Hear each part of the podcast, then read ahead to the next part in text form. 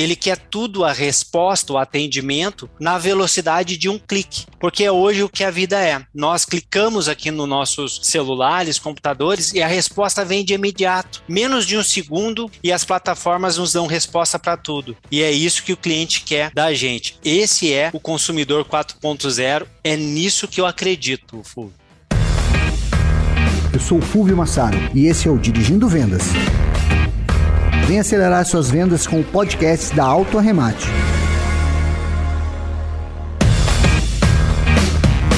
Nesse episódio, o Dirigindo Vendas recebe Olavo Centeno. Olavo Centeno é especialista em pós-vendas de concessionárias, palestrante, treinador, consultor especializado no nosso setor automotivo. Através de workshops e palestras com profissionais, ele ajuda a atrair clientes qualificados, aumentando a rentabilidade com técnicas de vendas. Olavo, bem-vindo ao Dirigindo Vendas. Oh, muito obrigado aí pelas palavras. Eu fico muito grato e honrado de fazer parte aí desse podcast de hoje. Esse é o primeiro bate-papo com o Olavo. Tem muito mais encontros marcados ao longo desse ano, onde vamos falar sobre a conexão da área comercial e pós-vendas das concessionárias. Olavo, são mais de 25 anos de jornada no nosso setor. Conta para nós um pouco como se entrou nesse mercado de pós-venda. Oh. É, tudo começa com um curso técnico do Senai. Eu sempre fui apaixonado pelo mundo de reparação automotiva, fiz o Senai e entrei em concessionária como auxiliar de mecânico. E aí fiz aquela jornada em concessionária que é muito conhecida. Auxiliar de mecânico, aí trabalhei como técnico mesmo por um tempo, chefe de oficina, fui para consultoria técnica, depois gerente de pós-venda e tive a oportunidade de ir para uma montadora e trabalhar com treinamento em montadora por mais de oito anos. Então, se dá uma olhada rápida, esses 25 anos foram distribuídos todos dedicados a o pós-venda, uma paixão minha de ontem, hoje e sempre. Muito bem. O processo de compra e venda mudou, né, Olavo? E com o avanço de tecnologia, o crescimento da penetração de internet, as ferramentas digitais se tornaram uma aliada, né? importantíssima e que vem auxiliando muito nos processos de captação de novos clientes. E o consumidor 4.0 é o resultado desses avanços. E é sobre isso que vamos discutir nesse episódio: o consumidor 4.0. O consumidor 4.0 deu origem a novos hábitos de consumo. Com a internet e o avanço dela, o comprador ficou muito mais criterioso e tem à disposição não só apenas do clique, mas uma infinidade de possibilidades. Olavo, explica um pouco para nós o que é o consumidor 4.0 e quais são as características que destacam. O imediatismo é uma delas?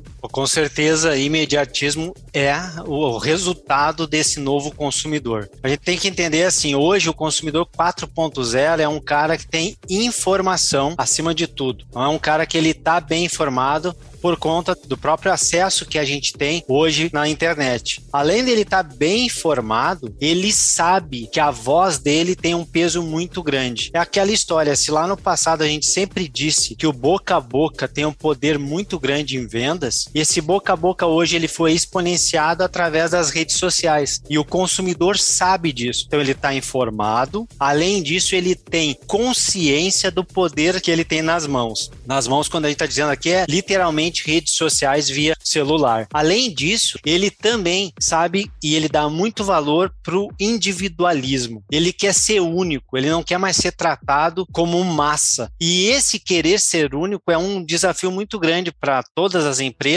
de garantir esse atendimento especializado para ele ali, aquela customização para atender as necessidades do cliente. E ele, tendo tudo isso e é um cara digital, ele quer tudo a resposta, o atendimento na velocidade de um clique, porque é hoje o que a vida é. Nós clicamos aqui nos nossos celulares, computadores e a resposta vem de imediato, menos de um segundo e as plataformas nos dão resposta para tudo. E é isso que o cliente quer da gente. Esse é o consumidor 4.0, é nisso que eu acredito.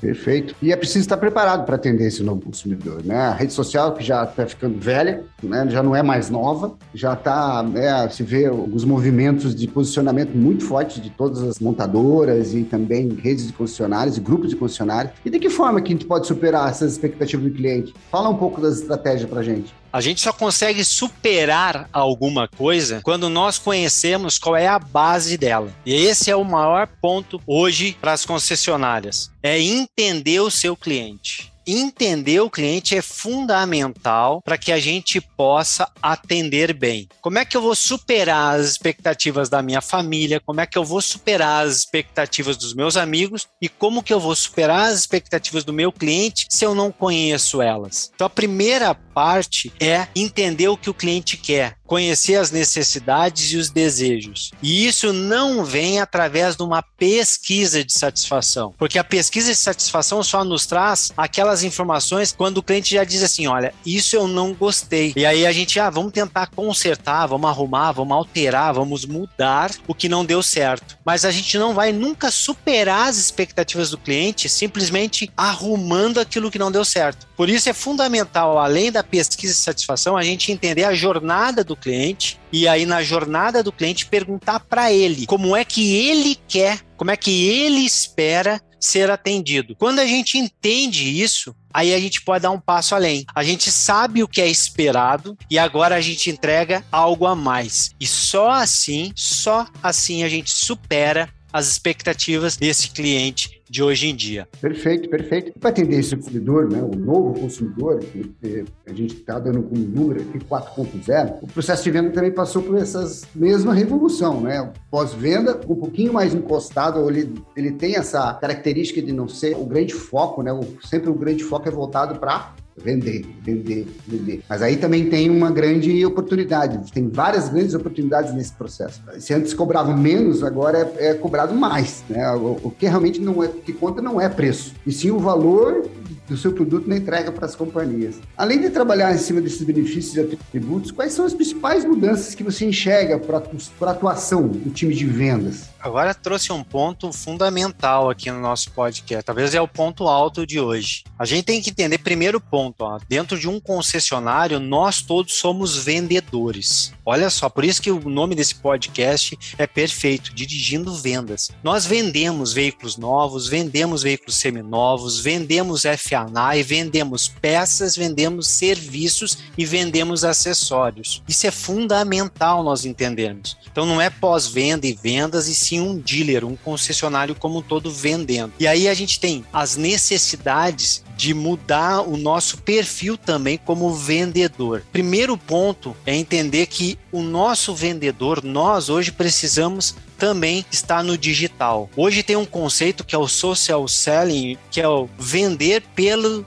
digital. Se nós não estivermos nos relacionando com os nossos clientes pelo digital, se nós não estivermos presentes na vida deles, eles não vão lembrar da gente. Se a gente não estiver ali sempre junto, preocupado de maneira certa, preocupado realmente com o nosso cliente, nós não vamos nunca estar na mesa quando ele precisar de alguma coisa. Então imaginar que ele pensou em trocar de veículo, ele pensou em fazer a manutenção do veículo, ele tem que lembrar de você que está nos ouvindo. E como é que ele vai lembrar? Ele vai lembrar quando você estiver presente em outros momentos da vida dele. Então, hoje, para mim, o vendedor moderno que queira sobreviver no mercado, ele tem que dominar o digital, ele tem que dominar as redes sociais, ele tem que dominar o relacionamento com o cliente. Ó, pessoal, não precisa fazer nada de diferente. Faz o feijão feijão com arroz. Mas o feijão com arroz tem um poder muito grande quando ele está no digital. É, fazendo isso, cara se dá bem, o Fulvio. Perfeito. Eu sempre falo que o mercado de concessionárias, ela tem, são várias empresas dentro de um ponto de venda, né? Você tem área de novos, de seminovos, de peças, de acessórios, de pós-venda, né? E a, a funeraria, principalmente a, a, de revisões, que é o grande